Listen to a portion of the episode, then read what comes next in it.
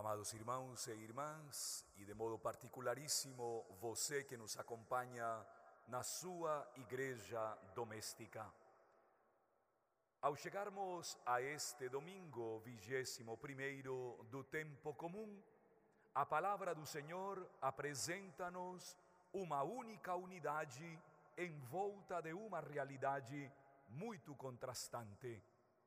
A primeira leitura do profeta Isaías estabelece três circunstâncias muito críticas, simbolizadas numa única pessoa. Alguém que não sabe administrar. Quando você encontra um péssimo administrador, o povo cai completamente e se desvanecem todas as esperanças. Nada mais doloroso para o povo de Israel que ver diante de si péssimos administradores. Isaías vai convocar o povo para uma nova esperança e diz de forma radical: o teu anel, símbolo do teu poder, será tirado e será dado a outro que saiba administrar. Todo o que tu recebestes, tudo o que foi dado e colocado nas tuas mãos, o Senhor te tirará, porque não soubestes administrar. Quantas famílias encontram-se hoje em péssimas circunstâncias porque têm péssimos administradores e administradoras? Quantas gestões públicas no mundo inteiro encontram-se simplesmente perdidas porque têm péssimos administradores? E por incrível que pareça, a igreja não está distante disso. Padres que não sabemos administrar, bispos que não sabem administrar, paróquias inteiras que não conhecem a necessidade de administrar aquilo que lhe foi dado por Deus. Na carta aos Romanos, é a expressão mais sólida de Paulo. Não conheceis a profundidade, não conheceis a extensão, não conheceis a largura de tudo o que Deus vos deu. E quando você não conhece quanto custa o que Deus lhe deu, você esbanja demais e administra terrivelmente mal. Permitam-me deter somente sobre esta expressão do Evangelho de Mateus.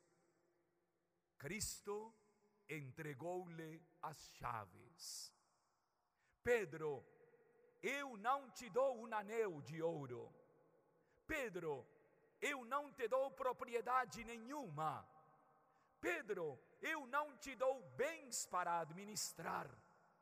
Eu te dou minha igreja. O que atares nesta terra ficará atado no céu, e o que desatares nesta terra ficará desatado no céu. O ministério da coordenação é muito delicado. A mim não me cobram aqui por ser o padre Rafael. A minha cobrança diante de Deus é pela administração que Ele me deu sobre esta catedral. Exige de mim uma personalidade ética, comportamental. Quando eu recebi esta catedral das mãos do arcebispo, o primeiro que me entregou foi a chave do sacrário. E com a chave do sacrário me entregou a vida de cada um dos fiéis. A administração das coisas de Deus é fundamental para entender que a igreja não é nossa, a igreja é de Cristo. Na administração há exigências muito fortes.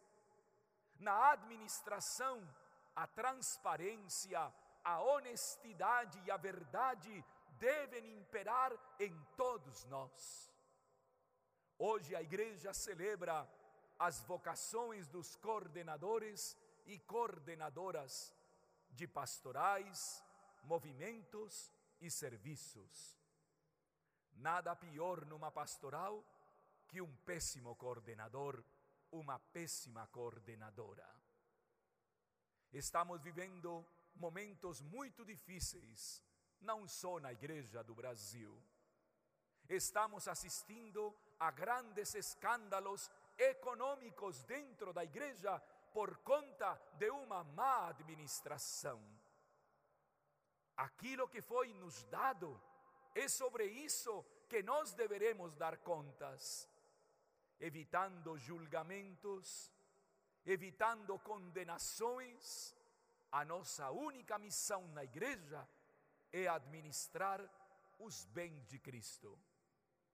Por isso, com o salmista, com este belíssimo Salmo 137, poderíamos dizer todos os dias desta semana: pela vossa bondade que é eterna, completai em mim a obra inacabada. Que assim seja.